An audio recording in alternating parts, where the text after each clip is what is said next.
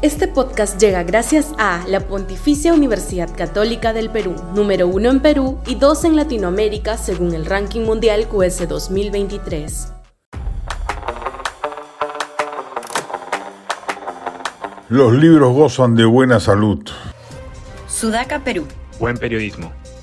A pesar de que el Perú no es un país particularmente lector, Siempre sorprende con los niveles de asistencia y de ventas que comporta la Feria del Libro, cuya edición 27 acaba este domingo.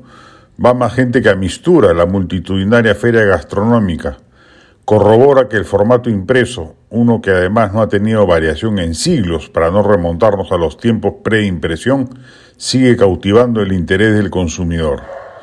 Y lo mismo sucede en el mundo. Las ferias del libro son un suceso cultural central, las ventas de libros impresos no decaen y el formato digital nunca ha llegado a destronar al mercado tradicional que implica el circuito de ferias, librerías y posterior destino en bibliotecas particulares.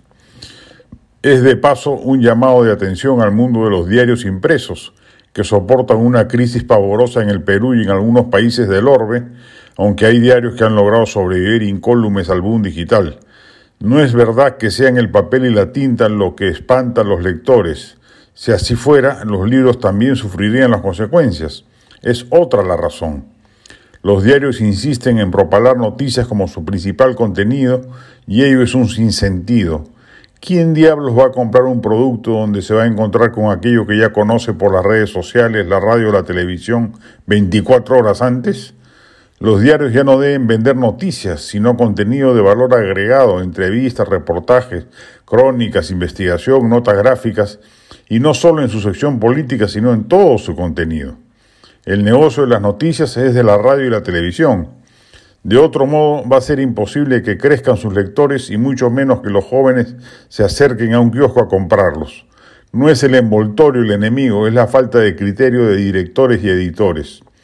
Lo que sucede con los libros es el mejor ejemplo. No hacen concesiones al formato, siguen siendo centenares de hojas llenas de letras, tienen el costo adicional de su acumulación física, los diarios se desechan y no complican el panorama doméstico, y a pesar de ello gozan de buena salud. Y en un país poco lector, ya no hablemos de otros países hispanos como Argentina, México o España, donde el libro es un objeto de culto.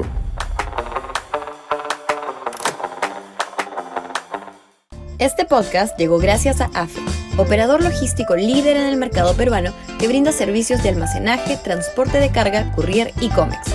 Los puedes ubicar en www.afe.pe.